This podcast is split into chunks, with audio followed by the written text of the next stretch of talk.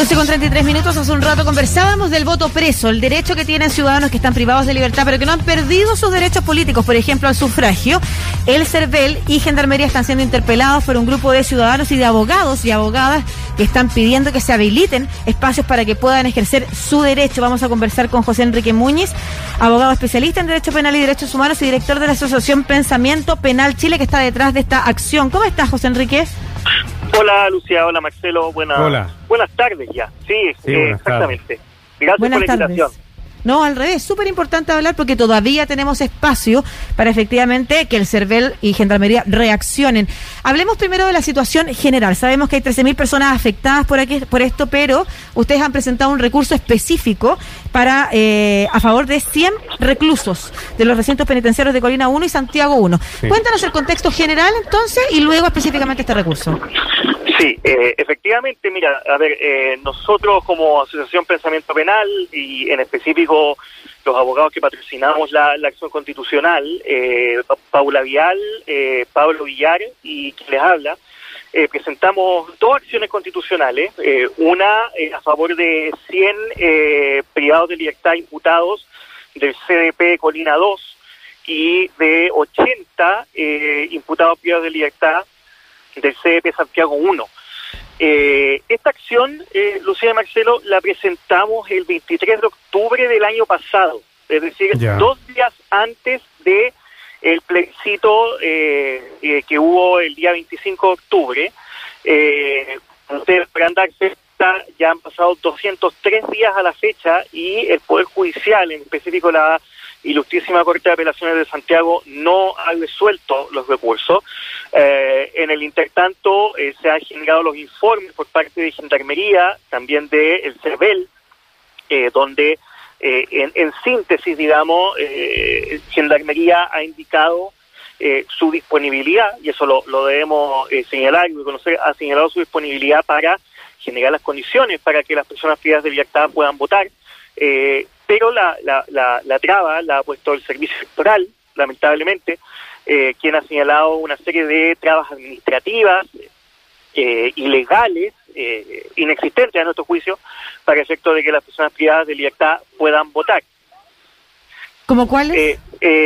fundamentalmente en las trabas logísticas operativas en cuanto a la, por ejemplo, generación de mesas receptoras de sufragio al interior de las unidades penales, eh, todo lo relacionado con la logística y operatividad de eso, también la generación eventualmente eh, de eh, distritos específicos para las personas privadas de libertad, cosa que eh, desde el punto de vista legal no se condice, digamos, y no, no, tiene asidero, pero bueno, así lo han argumentado ellos, y en esa circunstancia, viendo y avisorando que teníamos esta nueva elección de que, mañana y pasado de elecciones de convencionales, eh, presentamos eh, una orden de no innovar el día lunes de esta semana, solicitando fundamentalmente que la Ilustrísima Corte de Apelaciones ordenara eh, definitivamente a los organismos brindar las condiciones para que las personas privadas de libertad pudieran votar.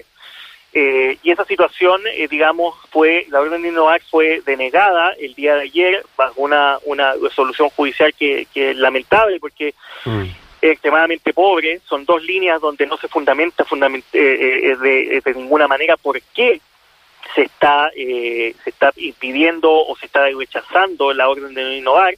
en subsidio también habíamos solicitado que se suspendieran las elecciones para que este grupo de personas pudiera votar, también lo cual fue denegado. Entonces eh, nos mantenemos en un estatus, eh, en un statu quo en donde las, las personas privadas de libertad, estas 13.000 personas, eh, en específico las 180 lo presentamos, pero en general las, las 13.000 personas que podrían votar no eh, pueden tener acceso al sufragio estando habilitadas constitucionalmente para hacerlo. Sí, eh, eso quería que aclararas también a las personas que no conocemos tanto el derecho como lo puede conocer un abogado. Eh, ¿Qué tipo de delitos son los que están eh, estas personas? Porque claro, no han perdido su derecho eh, de votación, su derecho ciudadano, no lo pueden ejercer porque están detenidos, pero ellos tienen ese derecho a hacerlo. ¿Qué tipo de personas son las que se le está negando este, esta posibilidad de votar este fin de semana? Claro. Mira, eh, constitucionalmente lo que establece eh, la actual constitución es que las personas eh, que son eh, imputadas, es decir, que están en proceso de investigación penal, donde no pesa una condena en su contra, eh, por lo tanto se presume su inocencia, son personas que pueden votar, ¿ya? Y a ese grupo se suman las personas condenadas, pero condenadas apenas de inferiores a tres años, ¿ya?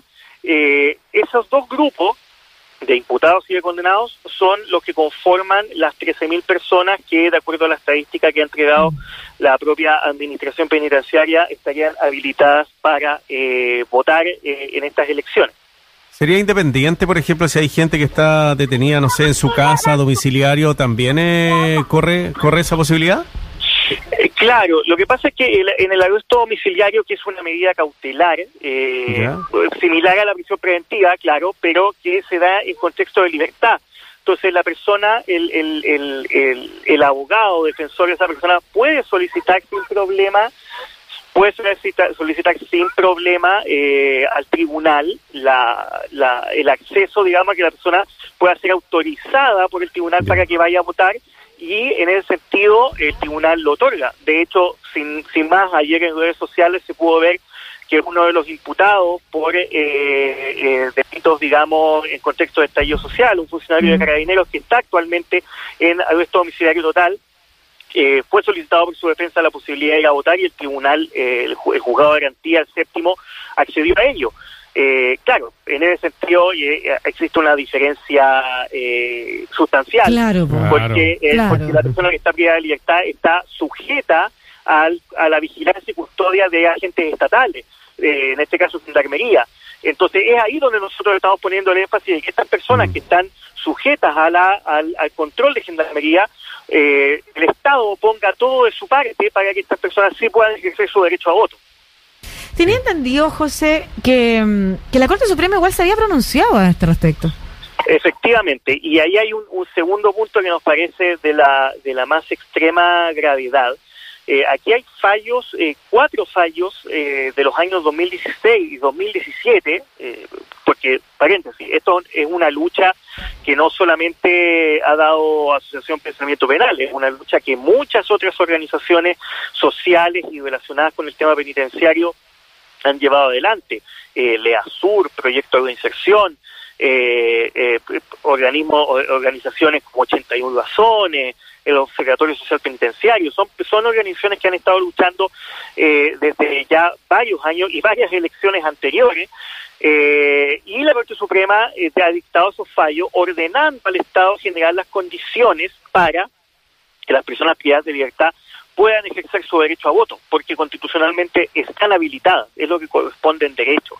Eh, lamentablemente, aquí, y aquí hay, hay eh, que es lo grave, me, me parece a mí, eh, hay, hay una, una situación constante y permanente del tiempo de desacato de mm. una orden judicial de parte del servicio electoral principalmente y de gendarmería de subsidio.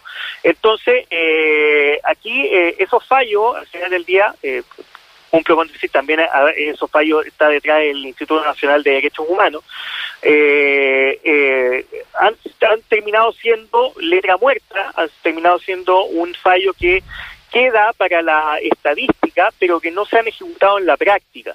Y eso es lo que más, lo que resulta aún más preocupante desde el punto de vista de el incumplimiento de las obligaciones del Estado desde el punto de vista de sus eh, obligaciones en el contexto internacional y de los tratados internacionales en materia de derechos humanos.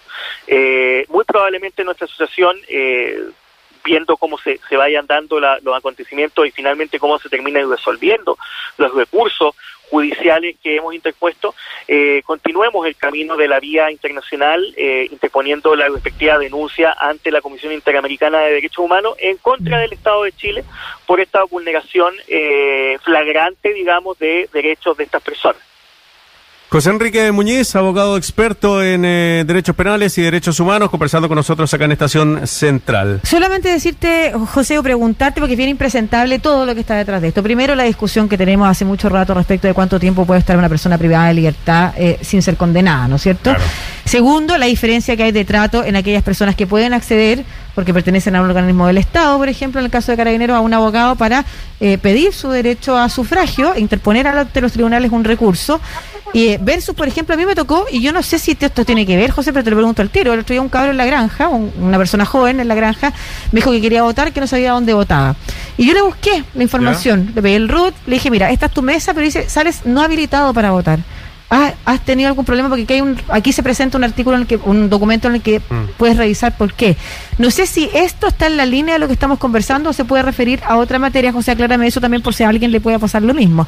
Pero en esta línea de cosas impresentables está que el CERVEL, que incluso Gendarmería haya estado dispuesto y que el CERVEL todavía no haya habilitado en esto que no tiene que ver solamente con un recurso presentado para estas elecciones, sino que hace muchos años, como dices tú, José. Entonces, la pregunta que te quiero hacer, segunda, la primera, aclarar ese caso puntual que puede estar también eh, representado en otras personas.